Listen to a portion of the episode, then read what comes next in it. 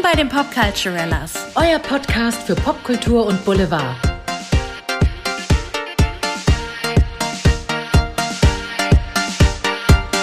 Herzlich willkommen bei den Popculturellas. Hallo, ihr Zuckerschnütchen und willkommen bei der aktuellsten Folge von den Popculturellas. Wir freuen uns sehr auf diese Folge.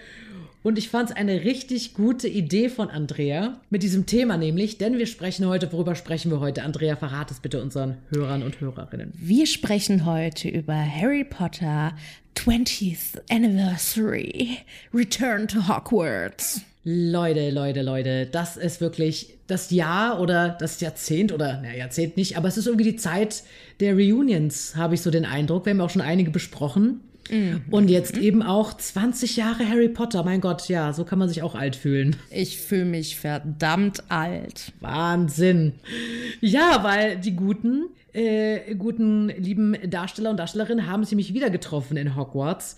Und ich muss ja gestehen, ich hatte noch einiges aufzuholen, weil ich habe nie die Bücher gelesen. Ja, ich weiß. Eine kurze, kurze Minute für euch, um das mal zu verarbeiten. Ich habe die Filme zwar gesehen vor Jahren, aber auch nicht alle und auch nicht in der richtigen Reihenfolge. Immer halt dann so, wie äh, sie im Fernsehen halt dann gerade mal so ausgestrahlt wurden. Und jetzt habe ich aber wirklich anlässlich dieser Podcast-Folge angefangen, alles der Reihe nach zu schauen. Bin jetzt beim vierten Film und finde es ganz, ganz großartig. Und ähm, ja, mochte die Reunion auch sehr. Ich muss ja auch sagen, ne, ich war nie jemand, der einem Trend gefolgt ist. Ich weiß doch damals, als ich noch im Gymnasium war, da haben irgendwie gerade alle ähm, Herr der Ringe gelesen. Und ich habe mich einfach, was heißt verweigert, aber ich war so, pff, nur weil es jetzt alle tun, muss ich das nicht machen. Aber ich habe es ganz viel gelesen als Ritual. Immer wenn ich an Schauspielschulen vorgesprochen habe und abgelehnt wurde, bin ich immer danach in Köln am Friesenplatz in den Starbucks und saß da stundenlang mit Herr der Ringe und der kleine Hobbit Büchern und bin erst abends nach Hause gefahren, um erstmal überhaupt zu verarbeiten. Das war so mein oh. Ritual. Da habe ich angefangen, das Herr der Ringe zu lesen.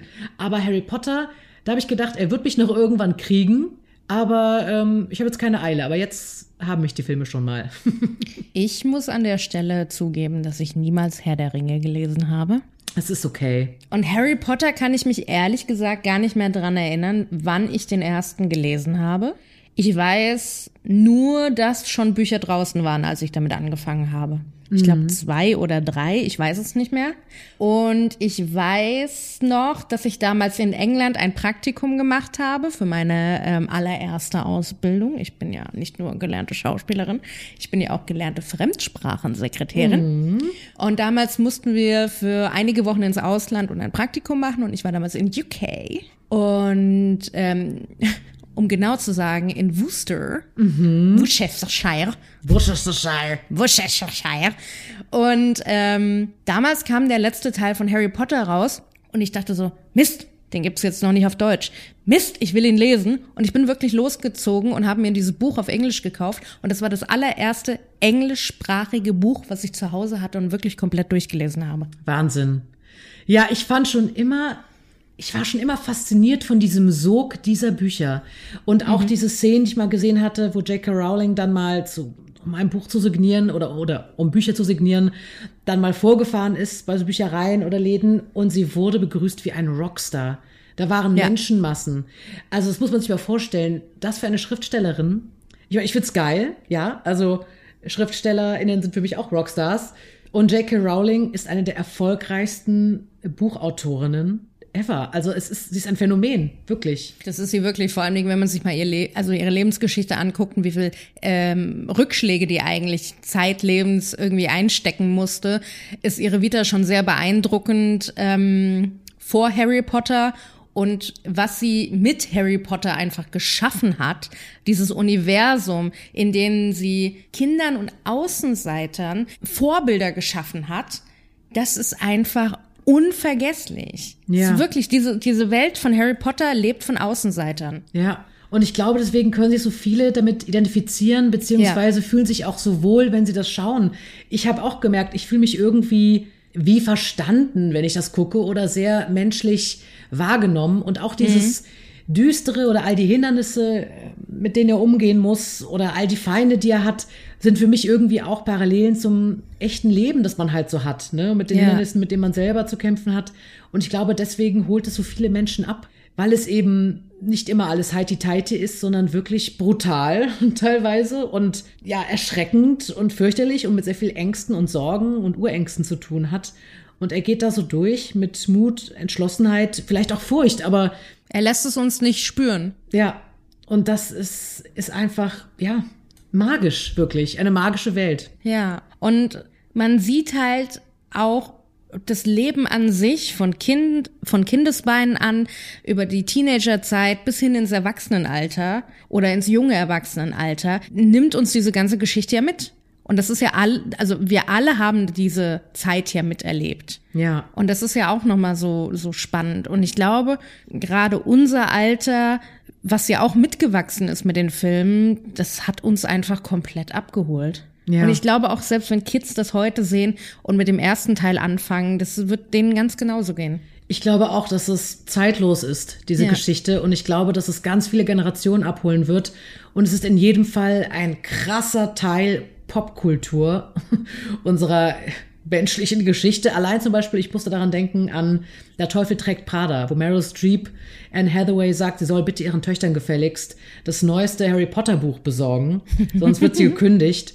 Also es ist einfach Bestandteil, so, also J.K. Rowling, Harry Potter, das, das ist einfach Popkultur. Ja, ja, und um euch jetzt ein bisschen mit in diese Welt wiederzunehmen, erzählen wir euch heute von dieser Reunion 20 Jahre Harry Potter, die ihr seit dem 01.01.2022 9 Uhr auf Sky schauen könnt. In Amerika lief es auf HBO Max, wie irgendwie gefühlt alles gerade. Habe ich das? ja. Habe ich richtig erfasst, oder? Momentan droppen die ein Ding nach dem anderen. Aber wirklich, ich meine, and just like that, die Friends Reunion, Harry Potter, also es ist echt, die feuern ganz schön was los. Es geht 99 Minuten, diese Reunion, diese Dokumentation, äh, dieser Rückblick auf das Harry Potter-Universum. Gedreht wurde in den Warner Studios, in den Leviston Studios, mhm. wo heute auch die Harry Potter Studio-Tour drin ist, die man buchen kann, wenn man in England ist. Und dort stehen noch die Original Bauten, Bühnenbauten, Szenerien wie in den Filmen und genau dort wurden die Darsteller von damals hingesetzt und haben sich selber gegenseitig quasi interviewt und sind zusammen nostalgisch geworden und haben von ihrer Reise in dem Harry Potter Universum erzählt. Angefangen von einem vier Minuten Intro, in denen wir sehen, dass die Hauptdarsteller und die Nebendarsteller alle einen Brief aus Hogwarts bekommen mit einer Einladung zu einem Alumni-Treffen. Und ab dann geht's steil und ganz ehrlich, ab dann flossen auch bei mir nur noch die Tränen. Mm. Ging dir das auch so, Andrea, die ganzen Darsteller und Darstellerinnen dann so erwachsen zu sehen und sie noch so in ihren Kinder- und Teenage-Alter in den Rollen, aber gleichzeitig noch vor Augen zu haben. Ja. Dass du, also ich habe teilweise, ich habe Drake, also der, den Darsteller, der Drake Malfoy Ach Quatsch. Tom Felton. Äh, ne, Tom Felton, äh, Draco Malfoy gespielt hat. Ich habe ihn erst überhaupt nicht erkannt. Ich habe ihn nicht erkannt. Und dann erst, als es nochmal eingeblendet wurde, dachte ich, mein Gott, das war Draco. Oh mein Gott, das ist krass. Oder auch die Zwillinge. Ja. Oh, die Zwillinge. die Weasleys. Also ich war so, what? Weil klar, die hat natürlich auch Perücken an und so weiter, ne? Ich meine, nebenbei sehen die auch sehr gut aus und auch und auch äh, Rupert Grint sieht sehr gut aus, aber dazu kommen wir später. Aber ich dachte, krass, die sind halt einfach erwachsen geworden und wir haben sie aufwachsen sehen. Das ist schon krass. Ja. Ob denen das so bewusst ist, dass wir sie alle haben aufwachsen sehen? Ich glaube auf eine Art schon. Also vielleicht jetzt nicht, vielleicht so bewusst, man kann es sich wahrscheinlich auch gar nicht richtig vorstellen, dass fast die ganze Welt einen hat aufwachsen sehen auf eine Art. Vielleicht ja. äh, ist das zu krass. Das ist schwer aber zu fassen. Es ist schwer zu fassen. Ich glaube schon, weil sie hatten ja auch mal darüber gesprochen, dass es schon ein, ja, etwas ist, eine, die haben eine Verbindung zueinander, die sonst niemand verstehen kann, weil es ein so krasses Erlebnis ja. ist, Teil von dieser wichtigen Geschichte zu sein und so vielen Menschen diese Geschichte erzählen zu dürfen, die alle oder wo die meisten wirklich die Bücher auch gelesen haben das ist schon etwas ganz, ganz Besonderes. Ja, und wie läuft diese Reunion ab? Also wir sehen vier Kapitel und ähm, jedes dieser Kapitel hat ungefähr 20 Minuten und in jedem dieser Kapitel werden zwei Filme abgebildet, ähm, darüber erzählt. Es gibt Gespräche mit dem Regisseur, dem jeweiligen von den Filmen. Man sieht die Darsteller, die neu dazukommen, je nach Film. Und es spielt immer auch ein bisschen so in den Bauten, den Re Bühnenbauten, den Requisiten aus diesen Filmen. Im ersten Kapitel eine Junge überlebt heißt das Kapitel.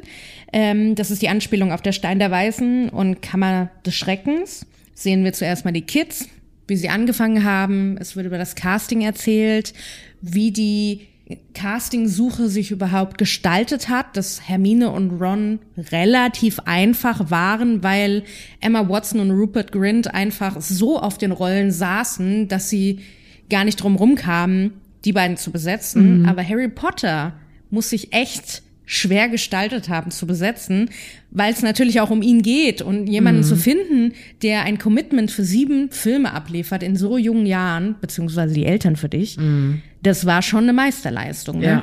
Total. Und da erzählt ja auch, da wird auch J.K. Rowling eingeblendet, die meinte, ja, wir haben ihn einfach nicht gefunden und wurden auch wirklich nervös. Und wie der Regisseur meinte, er hat dann in irgendeinem Hotelzimmer eine Serie oder einen Film gesehen, wo eben Daniel Radcliffe, natürlich dann noch ein kleiner Junge, mitgespielt hat. Und er dachte, mein Gott, er ist es. Und hat dann die Eltern gefragt, die aber erstmal verneint haben, weil sie Angst hatten, ja eben vor dem, was dann eben auf Daniel noch zukommen könnte. Ne? Also was es für ihn bedeuten würde, so ein krasses Commitment für diese Rolle. Und ähm, dann hat aber einer der Produzenten von Harry Potter, von den Filmen, ähm, nochmal mit den Eltern gesprochen und hat sie dann umstimmen können. Ich meine, wie krass ist das? Ich meine, es hätte alles anders kommen können. Die Eltern hätten einfach hart bleiben können und sagen können, nein, das wollen wir nicht. Ich meine, stell dir das mal vor, Daniel Radcliffe musste ja auch natürlich überlegen, so als Kind. Mhm. Aber stell dir mal vor, sie hätten Nein gesagt und jemand anderes hätte es dann gespielt. Und er würde da heute hingucken auf die Filme und denken, das hätte ich sein können, wie es ihm wohl gegangen wäre. Ich will nicht wissen, wie viele Haushalte es in England gibt, denen es so geht. Mhm. Ja, das stimmt. Lustige ist ja auch David Heyman, der Produzent, muss äh, den Eltern irgendwie im Theater aufgelauert mhm. sein. Mhm. Weil Daniel Radcliffe erzählt, wie er sich irgendwann umdreht während eines Theaterstücks oder nach dem Theaterstück und er, der Produzent, sitzt da und so, hallo, ich wollte da noch mal kurz mit Ihnen reden. Haben Sie vielleicht eine Minute? Ey, genial. Also ungewöhnliche Pläne erfordern ungewöhnliche Maßnahmen.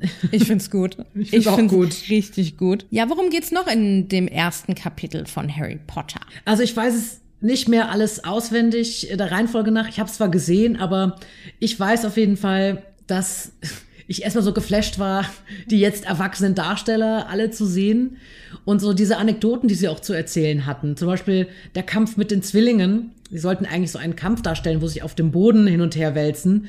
Und es war dem Regisseur dann zu lasch. Ist aber, glaube ich, im dritten oder vierten Film, ich weiß nicht mehr genau. Und dann hat der Regisseur gesagt, so pass auf, ich zeig euch das mal. Und hat sich ein paar Rippen gebrochen dabei beim Wälzen. Das war in einem der, im vierten Teil war es, glaube okay. ich. Ähm, das war der Regisseur ähm, Mike Neville. Ja. Ja, und äh, es geht irgendwie auch darum, diesen, äh, ja, diese Entwicklung zu zeigen. So, der erste Film war ja noch so ein bisschen, ah, wir kommen an, diese magische Welt, Hogwarts. Der zweite Teil ist schon wesentlich düsterer, fand ich. Also der mhm. zweite Film, wo ich dachte, krass, ja, Harry muss jetzt schon noch mal ganz andere krasse Herausforderungen meistern und es geht auch so düster weiter. Also ich habe den Eindruck, ich bin jetzt erst beim vierten Film, aber es wird immer düsterer und gefährlicher und brutaler und man sieht natürlich, sie werden auch größer, alle ähm, miteinander. Aber ich finde schon heftig, was für, ich sag mal, für ein Teenagerbuch, Kinderbuch, da so alles abgehandelt wird. Aber irgendwie finde ich es auch gut. Erst habe ich mich gefragt, finde ich das eigentlich gut so? Aber dann dachte ich, nee, ich, ich finde es eigentlich gut. So. Nur zur Erklärung, Caro guckt gerade die Filme nochmal nach für genau. sich und äh, ist gerade beim vierten Teil. Richtig, genau. Und genießt es sehr. Bienchen. Nicht wahr? Ach du, immer wenn, wenn Zeit war. Es macht echt Spaß. Also für alle, die Harry Potter, die Filme auch noch nicht gesehen haben sollten, nochmal große Empfehlung. Genau. Was wir noch sehen im ersten Kapitel der Reunion ist der Hype um die ganzen Potter-Bücher. Die Darsteller werden auch gefragt, wie seid ihr an das Material ähm, rangetreten? Wann seid ihr damit in Berührung gekommen? Ähm, auch die älteren Darsteller wurden gefragt, sag mal, Harry Potter, wann hast du das erste Mal überhaupt davon mitbekommen?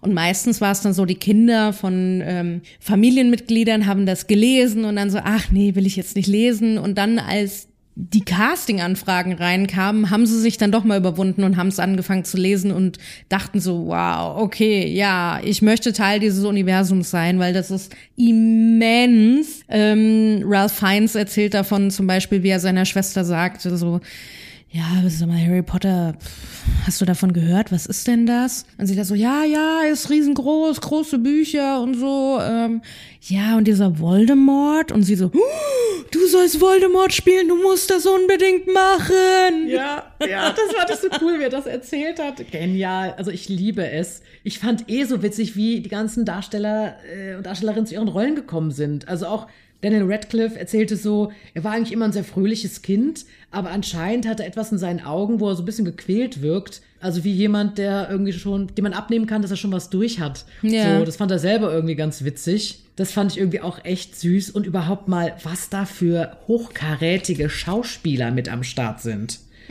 Also, da war ich fast fassungslos. Also natürlich Daniel Radcliffe und Emma Watson, Rupert Grint, aber auch Alan Rickman, der großartige Alan Rickman.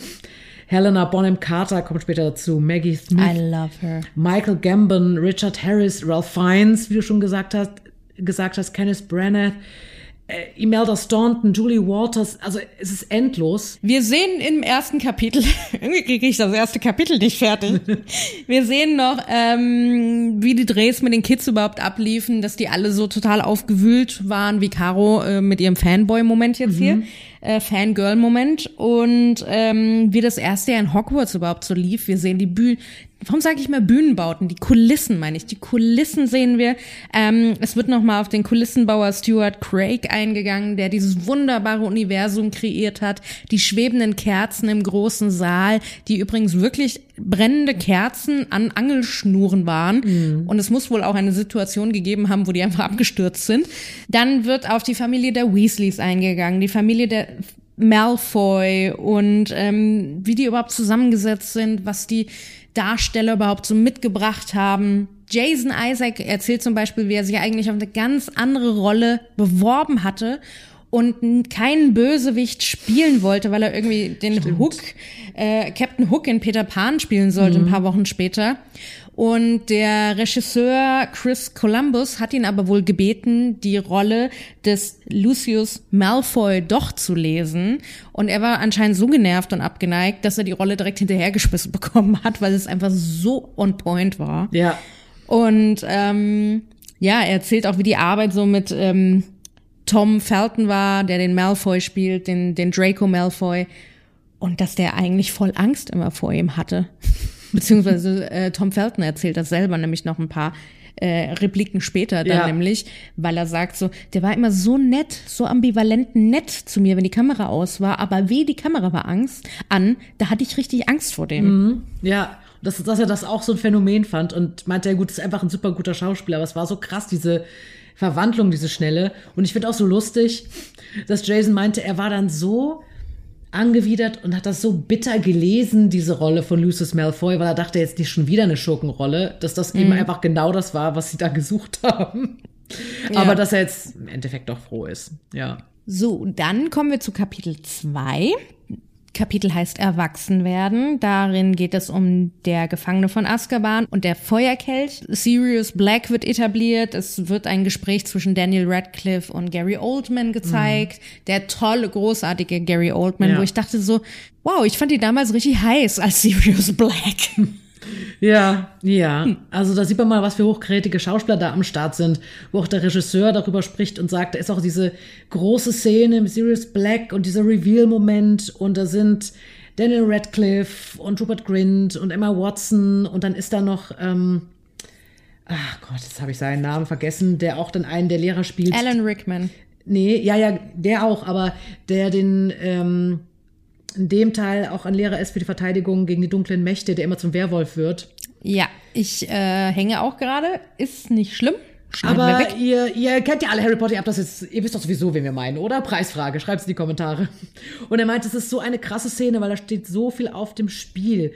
Und all diese Leute sind im Raum und das waren aber alles solche Großmeister der Schauspielkunst. Es war, es war krass zu filmen, aber sie haben es richtig gut gelöst.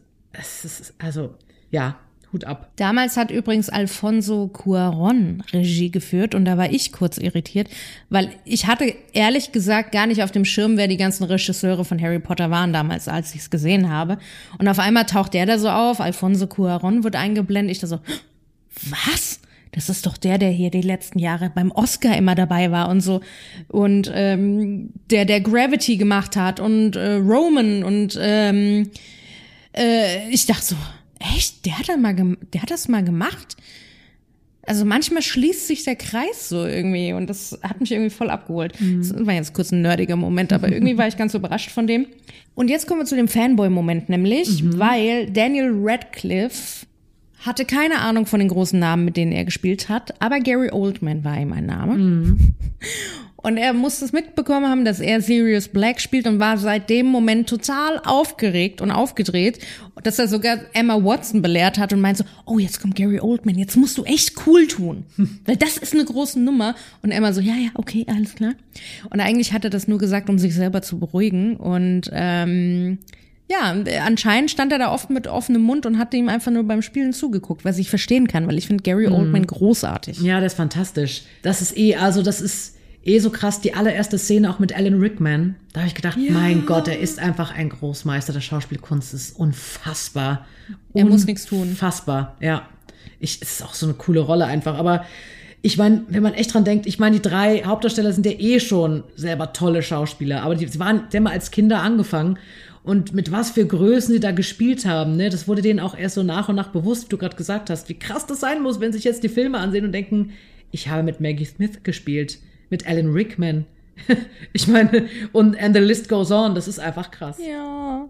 Und abgesehen von den Fanboy-Momenten war das ab dem Zeitpunkt auch so ein hormongesteuertes Ding, weil sie so langsam im Teenageralter ankamen. Sie hatten gegenseitig voll die Crushs äh, aufeinander am Set, weil Teenager, ne, irgendwie Hormone sprießen und alles finden wir interessant und spannend. Und dann kamen auch diese wunderbaren, hübschen Menschen, die dazu gecastet wurden, als diese anderen Schüler aus den anderen Schulen dazu kamen für diese ähm, Spiele und Duelle.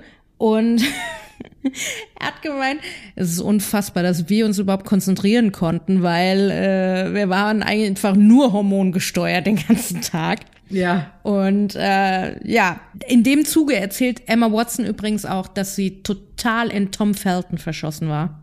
Oh. Und sie, stimmt, und sie sagen ja auch, es ist nie was passiert romantisch. Aber sie lieben I sich don't halt think einfach. so. Well, you never know. Aber das fand You ich never süß. know. Jedenfalls meinte Tom Felton, er hat so einen Beschützerinstinkt auch entwickelt. Und ich finde, das ist auch so ein Ding, wenn du halt wirklich eine Person sehr, sehr magst. Und es ist vielleicht Ja. so ein Stereotypen-Ding, ja. Aber du als Mann eine Frau oder sag mal als Junge ein Mädchen sehr magst, dann kommt irgendwie auch so dieser Beschützerinstinkt in dir hoch. Das habe ich zumindest, ich weiß noch, als, aus alten WG-Erfahrungen, als ich dann eine WG-Mitbewohnerin verliebt hat, damals und so einen, da hatte ihr Freund auch einen großen Beschützerinstinkt immer. Gut, das ist vielleicht ein Klischee einfach, aber da habe ich schon gedacht, na, ihr, ihr werdet euch schon beide ganz gut gefunden haben. Ja, ja. Ja, er war ja vor allen Dingen auch drei Jahre älter als, oder er ist drei Jahre älter als sie. Und sie war dann noch das jüngste Küken irgendwie am Set und er war schon so drei Jahre älter, ein bisschen Ja. cooler. Und irgendwie haben die äh, Homeschooling quasi gehabt, abseits des des Filmsets und sie hatten die Aufgabe irgendwie, weiß nicht, die Vorstellung von Gott zu malen und er hat ein Mädchen mit einer Base umgedrehten Baseballkappe auf einem Skateboard gemalt und sie da so, oh mein Gott, ich liebe diesen Jungen. Und seit dem Moment war es um sie geschehen. Sie hat immer geguckt auf dem Call-Sheet, ob er heute da ist am Set. Er hatte die Nummer sieben, das wusste sie noch ganz genau. Und ähm, ja, sie hat gesagt, wenn er da war, war es immer ein guter Tag. ja, ach Mann, das, ach, das ist irgendwie echt schön. Aber ganz ehrlich, so wie er sagt, er liebt sie. Hm, Er hat einen Ehering an. Als Ehefrau wäre ich in dem Moment, glaube ich, echt eifersüchtig. Ja, ein bisschen schon. Ja, ja, ja, doch. Mal gucken, was da noch geht. Irgend meine romantische Vorstellung in dem Moment war, irgendwann, wenn sie alt und grau sind, kommen sie endlich zusammen. Wer weiß, was noch alles passieren wird. Ja. Um das Ganze jetzt direkt zu cutten, möchte ich noch meinen äh, Vortrag zum Kapitel 2 beenden, weil nämlich der Wiederaufstieg von Voldemort noch behandelt wird und Ralph Fiennes tritt in Erscheinung. Und wie viel Arbeit äh, CGI-mäßig äh, involviert war, wie lange er an der Maske gebraucht hat. Ich glaube, drei Stunden hat er erzählt. Ja, genau. Und das, ähm, um ihn noch creepier wirken zu lassen, haben sie nachträglich mit Computeranimation seine Nase entfernt. Ja, Und Jason Isaac sagt irgendwann so, Ralph Fiennes ist gut, aber Leute, er hat eine Nase. Spoiler. ja. ja, aber es ist, war schon eine krasse Entscheidung, weil es ist einem so im Gedächtnis geblieben. Dieser Voldemort, dieses nasenlose Wesen, das ist einfach, ja, das vergisst man nicht. Und jetzt mal so rein schauspielerisch, Caro, so rein professionell und, und dennoch Fangirl-mäßig.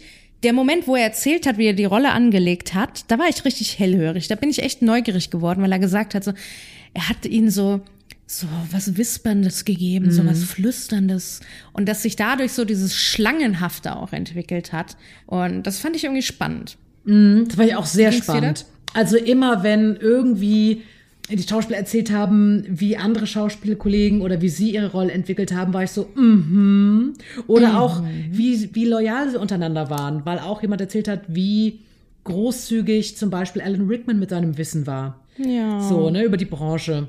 Und sowas, sowas finde ich halt einfach toll zu hören. Oder auch, es erzählt auch Emma oder ich glaube Daniel, dass Alan Rickman sie nie wie Kinder behandelt hat, sondern Emma immer, ja. ne, immer sehr neugierig darauf war oder immer sehr ähm, geschätzt hat, was sie da äh, beizutragen hatten. Und Ja. das finde ich schon, schon echt, echt toll. Einfach ein bewer- bemerkenswerter Schauspieler. Den hätte ich gerne mal getroffen. Den finde ich wirklich großartig. Ja. Kommen wir zu Kapitel 3. Licht und Dunkelheit in dir. Orden des Phönix und der Halbblutprinz werden da drin behandelt. Helena Bonham Carter, my one and only, tritt das erste Mal auf. Daniel Radcliffe, Fanboy-Moment schon wieder. Er muss ihr wohl äh, zum Abschied damals eine Nachricht geschrieben haben, eine handschriftliche, in der er dann auch sagt, wenn ich zehn Jahre älter wäre, ich hoffe, ich hätte Chancen bei dir gehabt und ich werde dich auf immer lieben. Und sie hat diesen Zettel noch auf dem Handy abfotografiert und hat ihn das laut vorlesen lassen. Ja. Das war ihm so peinlich in dem Moment, dieses, oh, wenn ich zehn Jahre älter wäre, vielleicht hätte ich da eine Chance bei dir gehabt. Ja, echt großartig. Würdest du sowas jemals schreiben? Ich weiß es nicht. Kommt sehr auf die Art und Weise der Beziehung an. Ich weiß es nicht. Übrigens auch Robert Pattinson kommt im vierten Ja. Film vor, wo ich so dachte, es ist ein bisschen surreal für mich. Irgendwie. Ich habe ja nie Twilight gesehen, Ja. ja. Und ich finde, mich holt der jetzt nicht so ab in seinen Rollen. Das, aber ich glaube, in Harry Potter fand ich ihn damals gut. Ja, also ich fand ihn da auch gut. Ich meine, die Rolle an sich ist jetzt nicht so. Ja, das ist jetzt wie drücke ich das aus? Aussagekräftig. Ja, aussagekräftig. Also er ist da halt ein netter Typ und stirbt so. Aber das ist.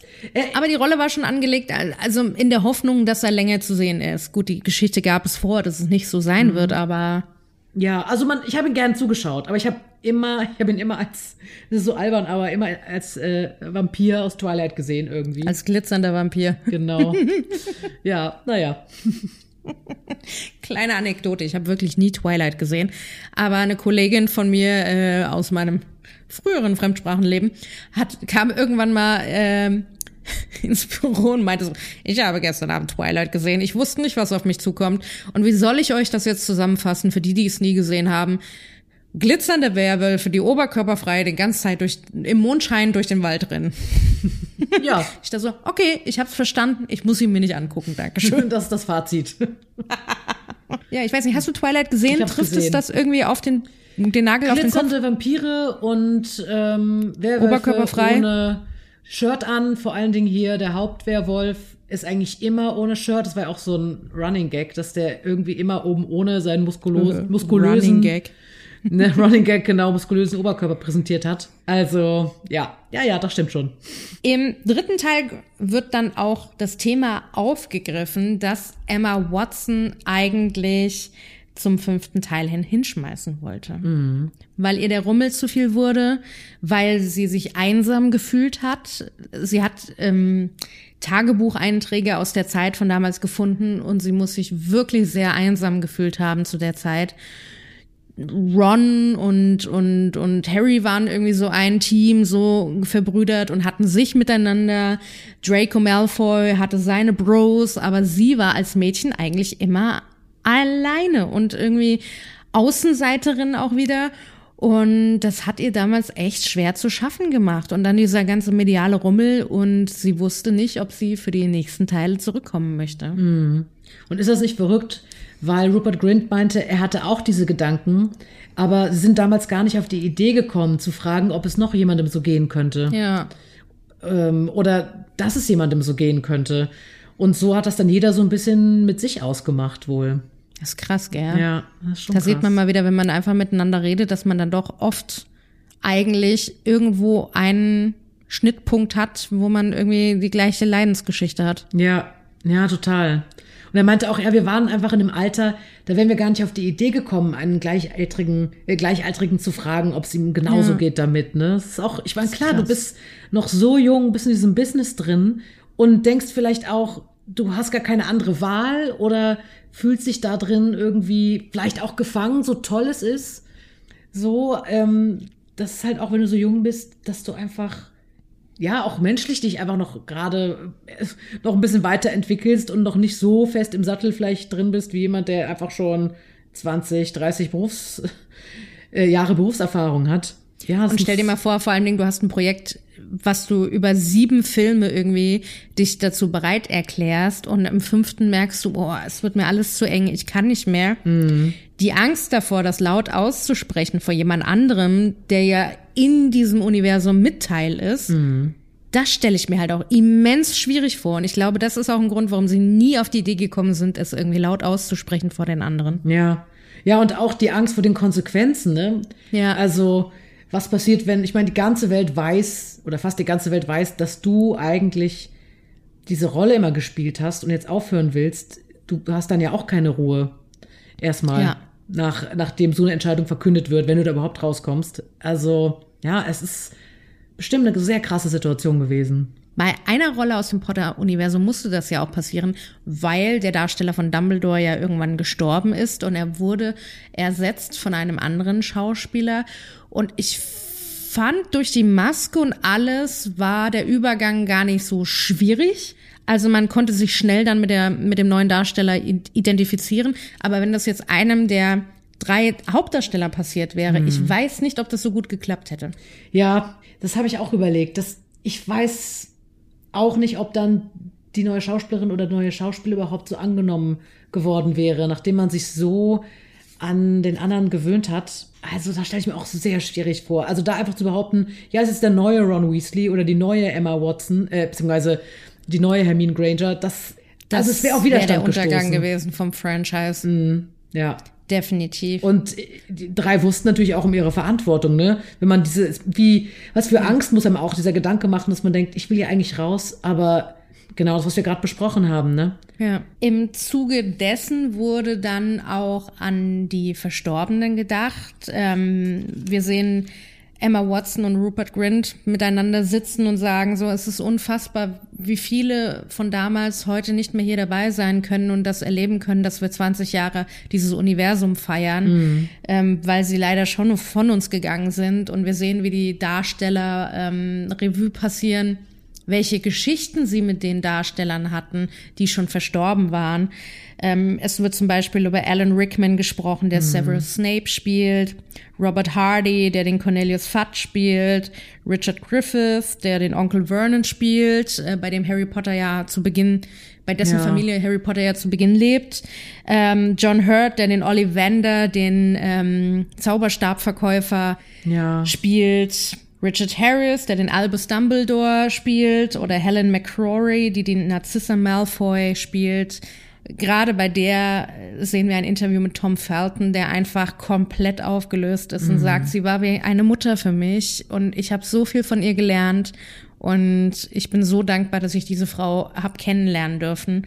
Und ähm, auch Jason Isaacs sagt, dass ähm, diese Frau, was die einfach spielen konnte, sie konnte so viel Liebe in die Augen, in den Ausdruck legen. Das ist unvergessen. Ja. Ich fand es auch so hart, dass sie, dass da stand, dass sie 2021 verstorben ist, also es noch gar nicht so lange her ist. Ich weiß jetzt nicht Ja. den Grund, aber puh. Ich glaube Krebs. oh nein, furchtbar. Ja, also die war auch gefeierte äh, Theaterdarstellerin in UK. Die war echt eine Legende. Ja, so ist es.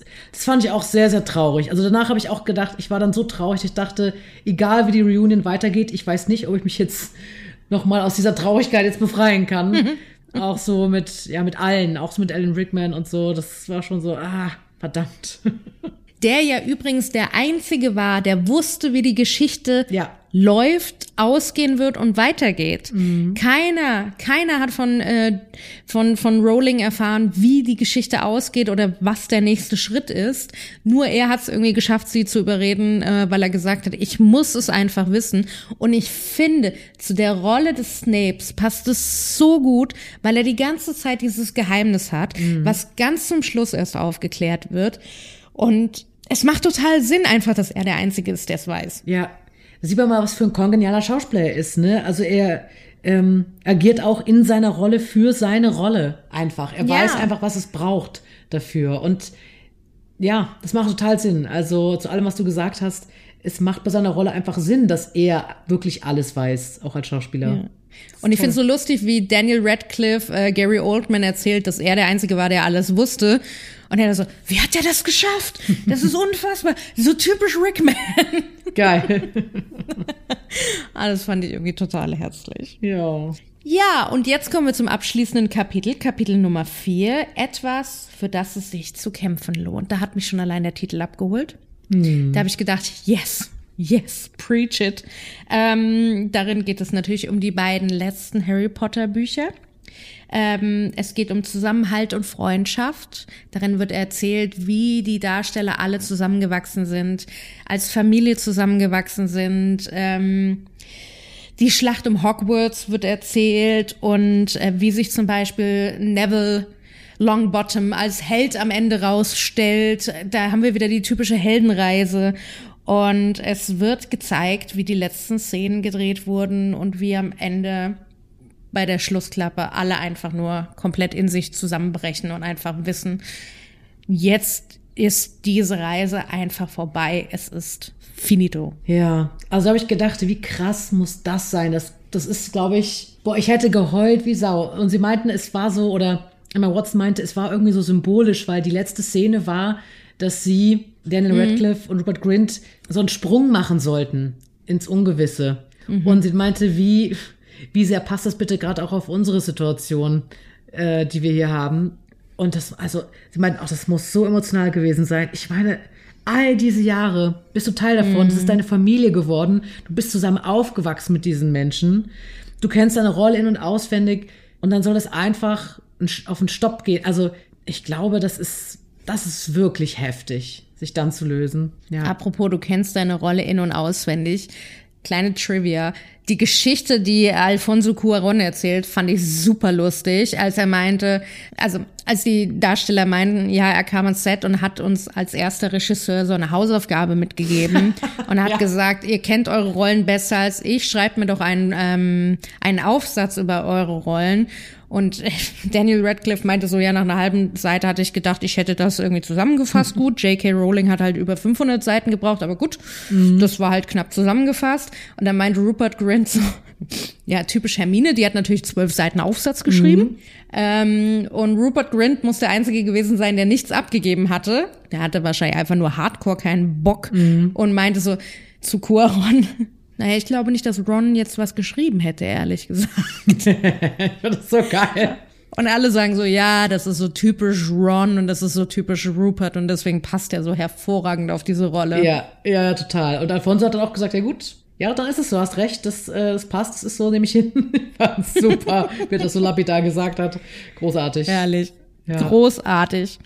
Ja, und für die ganzen Kulissen-Nerds, die natürlich dieses ganze optische Universum total lieben, noch kurze Side-Facts. Welche ähm, Spielstätten wurden überhaupt gezeigt? Wir sehen die Winkelgasse ganz zu Beginn. Wir sehen die große Halle, wie gesagt, mit den Kerzen. Green Gods Bank sehen wir, ähm, wir sehen das Verlies von äh, Beatrix Lestrange, wir sehen den Fuchsbau von den Weasleys, den Gryffindor-Turm, den Gemeinschaftsraum dort drin, Gleis 9 3 Viertel wird gezeigt und wir sehen den Slytherin-Gemeinschaftsraum. Ähm, du hast ja schon alle Filme gesehen, Andrea. Aber bist du so jemand, der sagt, das kann ich mir öfter ansehen, dass du nochmal sagst, okay, ich suchte jetzt nochmal, ich nehme nochmal so ein Wochenende oder ein paar Tage, ich glaube mehr als ein Wochenende, und suchte nochmal alles von vorne bis hinten durch? Ich hatte es mir nach der Reunion kurz überlegt, ob ich das jetzt wirklich nochmal mache. Ich glaube, wenn ich es machen würde, wäre ich irgendwann mittendrin genervt, weil ich kann auch nicht Serien irgendwie so eine ganze Staffel an einem Tag runtergucken. Also Ja. ich brauche da eine Pause dazwischen. Ja. Ich mache das schon ab und zu mal, wenn ich denke so, ich will jetzt wissen, wie es weitergeht, aber ich bin dann irgendwann genervt, das merke ich. Einfach vom Dasitzen und nichts tun Mhm. Ja. und weiß ich nicht, da habe ich Hummeln im Arsch. Und ähm, aber ich schaue immer, wenn irgendwo eine Wiederholung im Fernsehen kommt von Harry Potter. An Weihnachten kommt das ja, Ja. ständig im Fernsehen. Ich setze mich immer hin und gucke das. Mhm. Und dann wird auch jeder involviert, der drumrum ist und sa sagt dann immer so, ja komm, wir gucken jetzt den Harry Potter weiter. Ja, das zieht einfach, ne? Das ist, das ist echt. Die Filme passen auch so gut zu Weihnachten. Die sind einfach. Ja, es ist wirklich zeitlos. Das finde ich wirklich, wirklich Wahnsinn, was da ein Mensch, also in dem Fall J.K. Rowling, da einfach geschaffen hat. Was für ein Universum. Auch mit diesem Spiel, dem Quidditch-Spiel, das es ja eigentlich gar nicht gibt in der realen Welt. Wie sie alle Spielregeln da auch aufgestellt hat. Genauestens. Also es ist schon, schon Wahnsinn. Ja. Das ist, also diese Frau hat wahnsinnige Fantasie und auch diese verrückten Tierwesen, diese Nachfolgefilme, die ja auch der letzte Harry Potter Regisseur David Yates dann auch die Regie übernommen hatte. Wahnsinnig tolle Welten, wirklich. Übrigens, Johnny Depp spielt mit, also schaut's euch an. Und, ähm, ich, äh, und Eddie Redmayne. Ich liebe Eddie, Eddie Redmayne. Großartig. Es gibt ja auch ein Oprah-Interview mit äh, J.K. Rowling, das ich sehr mag. Really? Äh, Ich glaube, das wird dir gefallen, Andrea. Das ist so ein tolles Interview. Und ähm, J.K. Rowling, es ist schon älter und sie ist auch wirklich eher zurückhaltend und schüchtern. Und Oprah schafft es ja irgendwie fast jeden zum Weinen zu bringen. Of course. Passiert da auch. Und ich fand das so geil, was J.K. Rowling erzählt hat, wie sie die Inspiration zu Harry Potter bekommen hat. Ich krieg's leider nicht mehr ganz zusammen. Außer wirklich, dass einfach so ein Satz plötzlich in ihrem Kopf war, den sie sofort aufgeschrieben hat. Irgendwas wie, Junge hat Zauberkräfte und noch irgendeine Eigenschaft. Und die hat das sofort, es ist wie so ein Blitz eingeschlagen, das sofort, sofort aufgeschrieben und wusste, das wird jetzt eine neue Geschichte. Und das fand ich irgendwie ganz schön magisch, fast eigentlich genauso magisch wie das Universum, das sie dann damit geschaffen hat. Wie so eine Eingebung war das. Mit eingeschlagenem Blitz, das passt ja dann auch wieder. Ne? Mit dem Zeichen der Narbe. Ja. Also, das war doch. Äh, Merken wir uns, haben wir immer einen Stift und einen Zettel dabei und jede noch so kleine Idee wird einfach aufgeschrieben, bitte. ja, the next Harry Potter is on its way. Ja, irgendwann muss ja noch mal sowas kommen. Ja. Ich meine, Herr der Ringe, Harry Potter, es ist jetzt, glaube ich, lange Zeit vergangen. Jetzt brauchen wir wieder so ein Ding, oder? Ja, also Leute, schreibt bitte, was das Zeug hält. Schreibt, wir brauchen gute Geschichten und auch bitte tolle Frauenrollen, was J.K. Rowling wirklich geschafft hat, tolle Frauenrollen zu etablieren. Ja, das finde ich so toll, ne? Auch daran, dass man sich jetzt nicht nur als Junge oder so identifiziert, sondern auch als Mädchen und gerade für Schauspielerin, dass da einfach wirklich spannende, vielschichtige Rollen zu finden sind. Das ist echt Nicht schön. nur für die Schauspielerinnen, sondern auch für die Mädels, die das dann gucken und sich irgendwie identifizieren können. Ne? ja. By the way, was war deine liebste Trivia aus der Reunion? Was ist dir nachhaltig so in, in Gedächtnis geblieben, wo du dachtest so, ey, das holt mich irgendwie voll ab, die Geschichte? Also als erstes fällt mir ein, wie Emma erzählt hat, wie sie für diese Rolle gecastet wurde und meinte, meine Familie hat sich schon Sorgen gemacht, was passiert, wenn ich diese Rolle nicht kriege. Oder auch diese Story einfach, wie Daniel dann ins Boot kam, also wie der, was der Produzent gemacht hat, um seine Eltern umzustimmen. Ich finde es einfach sau lustig, was sie getan haben, um den wirklich ins Boot zu holen. Ähm, das fällt mir so als erstes ein. Ich glaube, das sind noch ganz viele andere Anekdoten, die mir jetzt nicht sofort in den Kopf kommen, die ich sehr mag, aber das fällt mir so als erstes ein. Wie ist es denn bei dir? Es gibt noch zwei, die mir sehr prägnant im Kopf waren. Erstmal die von Ivana Lynch, die die Luna Lovegood gespielt hat, die erzählt hat, sie hat ähm, J.K. Rowling Briefe geschrieben, Dankesbriefe, die besagt haben, so danke, dass du dieses Universum kreiert hast, du bist mir eine große Stütze. Und sie muss ihr dann tatsächlich auch auf die Briefe geantwortet haben. Und sie meint so, ich bin, glaube ich, eins der wenigen Mädchen, die eine Brieffreundschaft mit J.K. Rowling hatte. Stimmt. Und dann war dieses offene Casting für diese Rollen aus diesem, äh, aus den letzten Teilen dann, wo wirklich alle Kinder zum Casting kommen durften. Keine schauspielerische Voraussetzung äh, war erforderlich. Und sie ist dahin und sie hatte wohl eine, ein Screen-Test mit äh, Daniel Radcliffe und sie muss ihn immer so mit offenem Mund angeguckt haben und irgendwie total fasziniert von ihm gewesen sein, dass das wohl so abgespaced war, dass es so gut zur Rolle gepasst hat, dass sie einfach die Rolle bekommen hat. Ja, das, das stimmt. Das fand ich auch echt witzig. Also, ich meine, sie passt da auch super drauf. Aber das finde ich super echt, drauf. Ja, auch eine lustige Story, ne? Ich war so gewohnt, den anzugucken. Ich wusste gar nicht, dass ich auch reagieren soll. Ich habe einfach nur zugeguckt. Ja. Großartig. Und meine zweite Lieblingsgeschichte ist die Geschichte ähm, mit dem Schauspieler Richard Harris zu Beginn in seinem ähm, in seinem Büro, sage ich jetzt mal, ähm, wo dieser Phönix ja. da auf der Stange sitzt, dieser elektronische, handgesteuerte Phönix, ähm, ferngesteuert, nicht handgesteuert, ferngesteuerter Phönix, der einfach richtig gut gemacht war von den Bühnenbauern. Mhm. Und er dachte, es wäre ein trainierter Vogel und hat irgendwie so gesagt, es ist faszinierend, was heutzutage alles möglich ist, so mit Tiertraining. Und sie haben ihn wirklich in dem Glauben gelassen, dass das ein echtes Tier ist. Stimmt, oh, das ist echt eine schöne Anekdote. Ja, das fand ich auch so lustig. Ich meine, ich finde irgendwie auch süß, dass sie es ihm dann nicht gesagt haben, ihm den Glauben gelassen haben. Ja, das finde ich schön. Ich stelle mir gerade das bei uns vor, so, äh, bist du doof, äh, das ist doch kein echtes Tier, äh, wo ich mir denke, so lass dem alten Mann doch seine Träume und seine Vorstellungen. Punkt. Ja, das hat auch nochmal für ihn, glaube ich, die Magie vielleicht auch noch mit reingebracht, so wirklich zu denken, wow, dieser Vogel, der trainiert ist, das ist echt eine magische Welt. Ja, und der Mann war über 70, also bitte, lasst ihm seine Träume. Ja, so. ja. So, aber jetzt mal so äh, all together now. Ähm, wie fandest du die Reunion? Hat dich das so abgeholt? Haben die das schön aufbereitet? Haben die das schön erzählt?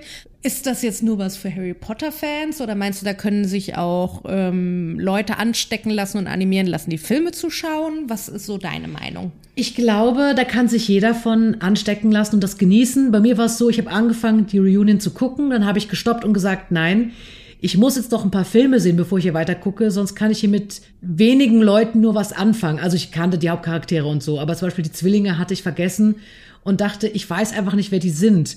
Und deswegen ist es für mich auch irgendwie gerade ein bisschen witzlos, hier weiter zu gucken, wenn ich mit denen nichts assoziieren kann. Dann habe ich die Filme geguckt, gut, ich bin jetzt beim vierten, aber da habe ich sie wiedererkannt und das war dann wirklich so, dass es mich dann viel mehr abgeholt hat. Das muss ich schon mhm. sagen. Ich glaube aber, dass auch wenn man jetzt Harry Potter weder gelesen noch die Filme geguckt hat, also ich kann mir nicht vorstellen, dass jemand es so gar nicht kennt.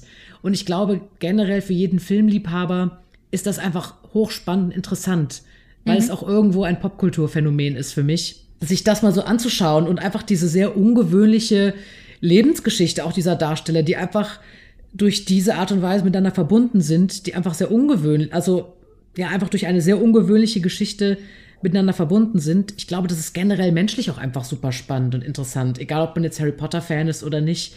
Also ich glaube, das kann schon alle abholen und mich hat's schon echt abgeholt. Vor allen Dingen, weil ich dann noch mal die Filme so als Futter hatte, wo ich dachte, oh Mann, ist das krass, die jetzt so zu sehen mhm. als erwachsene Menschen. Irgendwie, ja, doch. Was ist dein Lieblingscharakter? Nicht Schauspieler, sondern dein Lieblingscharakter aus diesem Universum? Mm, also ich muss sagen, generell als Schauspielerin mag ich ja so böse Charaktere. Ich habe mhm. gedacht, das muss schon sau Spaß gemacht haben, Snape zu spielen. Den mag ich schon sehr gern. Oder auch ähm, hier die Malfoys. Mhm. Ähm, aber Lieblingscharakter, oh, das ist echt schwer. Klar, ich mochte hier Harry und Hermine und Ron. Das sind einfach zu viele gute, tolle Charaktere, die ich feier. Da müsste ich echt ja. mal überlegen. Oh, weißt du, was ich übrigens total traurig fand? Als der Darsteller, der den Hagrid gespielt mhm. hat, am Ende sagt, er hat quasi mehr Zeit mit den Kids verbracht als mit seinen eigenen und ähm, sagt noch, und die Filme werden irgendwie die Jahrzehnte über, überleben und äh, überdauern. Er wird dann wahrscheinlich nicht mehr da sein, mhm. aber die Geschichte wird weiterleben. Und ich dachte so, nein. Ja, und er meinte, Hagrid wird weiterleben. Ja. Genau. Also Hagrid wird noch weitere Generationen erfreuen. Ja, das hat mich auch sehr berührt. Da habe ich auch gedacht, nee, nee, du, du lebst jetzt noch ganz lang, okay? Wir haben so einen Deal. Aber das fand ich auch sehr berührend. Ja. Ja, Wahnsinn. Also echt ein Geschenk, was sie da alle miteinander teilen durften.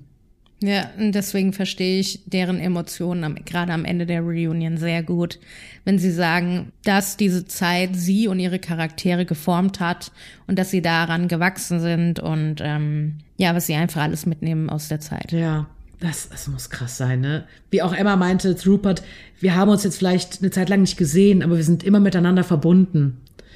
Oh so. Gott, es hat mein Herz zerrissen, als er zu ihr meinte, ich liebe dich. Ja, oh Gott, das ist, also Leute. Aber wie sie angefangen hat zu weinen, ich, also ich, war fertig, ich war fertig. Leute, es ist super emotional. Also schaut euch das wirklich auch mal an. Es ist wirklich emotional. Ich finde wirklich, das ist etwas, das sollte man gesehen haben. Und ich, das holt, glaube ich, wirklich jeden ab. Egal ob Harry Potter Fan oder nicht, oder Filme geguckt oder nicht, äh, Bücher gelesen oder nicht. Also äh, große Empfehlung. So, jetzt sind die alten Ladies mal sentimental geworden. Sehr sentimental. Ähm, habt ihr denn Harry Potter die Reunion gesehen? Hinterlasst uns doch gerne einen Kommentar auf Facebook oder Instagram. Ähm, teilt uns mit, wie ihr es fandet. Teilt uns gerne mit, wie ihr die Harry Potter Filme findet. Das Universum drumrum findet ihr den, das Casting gelungen? Fandet ihr die Schauspieler toll? Welcher Schauspieler geht euch voll ab und äh, welchen findet ihr total doof? Wie findet ihr J.K. Rowling? Ist ja auch ein sehr ambivalenter Charakter momentan. Ähm, ja, wir sind neugierig. Wir sind neugierig und sagt uns bitte auch, seid ihr Team Gryffindor, Team Ravenclaw, Team Hufflepuff oder Slytherin? Wen, wenn ihr wählen könntet, wo würdet ihr gerne mit dabei sein? Ich wäre ein Gryffindor. Wer wärst du? Ich habe echt lange überlegt. Ich würde, ich glaube auch Gryffindor. Ich meine, Ravenclaw steht ja so für Individualismus und Kreativität und Hufflepuff so für Treue und ja, auch so Freundschaft. Habe ich gedacht, da würde ich mich irgendwie auch wiederfinden. Du bist eine Mischung aus Gryffindor und Hufflepuff. Ja, vielleicht. Aber ja, Gryffindor fand ich auch super cool.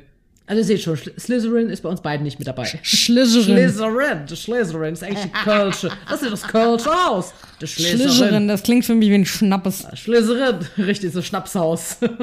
Eine Brennerei. Ja. Sehr schön, ihr Lieben. Ja, äh, schaut's euch unbedingt an. Wie gesagt, auf Sky, HBO Max könnt ihr es euch anschauen. Ähm, ich glaube, man kann auch ein Tagesticket kaufen dafür. Ich bin mir nicht ganz sicher. Schaut's euch auf jeden Fall an. Es lohnt sich absolut. Die Filme könnt ihr auf Netflix schauen, glaube ich. Amazon Prime. Auf Sky kann man sie momentan schauen. Ja. Und ähm, gönnt euch das. Es ist ein schöner Ausstieg aus dem Alltag und eine Einladung in eine wunderbare Fantasiewelt. Das finde ich ein schönes Schlusswort. Ne? I try my best. also, meine, unsere Lieben, ihr Lieben, die kann auch nicht mehr reden, bleibt uns gewogen und schaltet auch nächste Woche wieder ein. Das waren eure Popculturellas. Ich bin Andrea. Du bist? Caroline. Haben wir das Thema auch noch abgehakt? Sehr schön. Eine wunderschöne Restwoche, schönes Wochenende wünschen wir euch und wir hören uns demnächst wieder. Bis dann. Bis bye. Tschüss.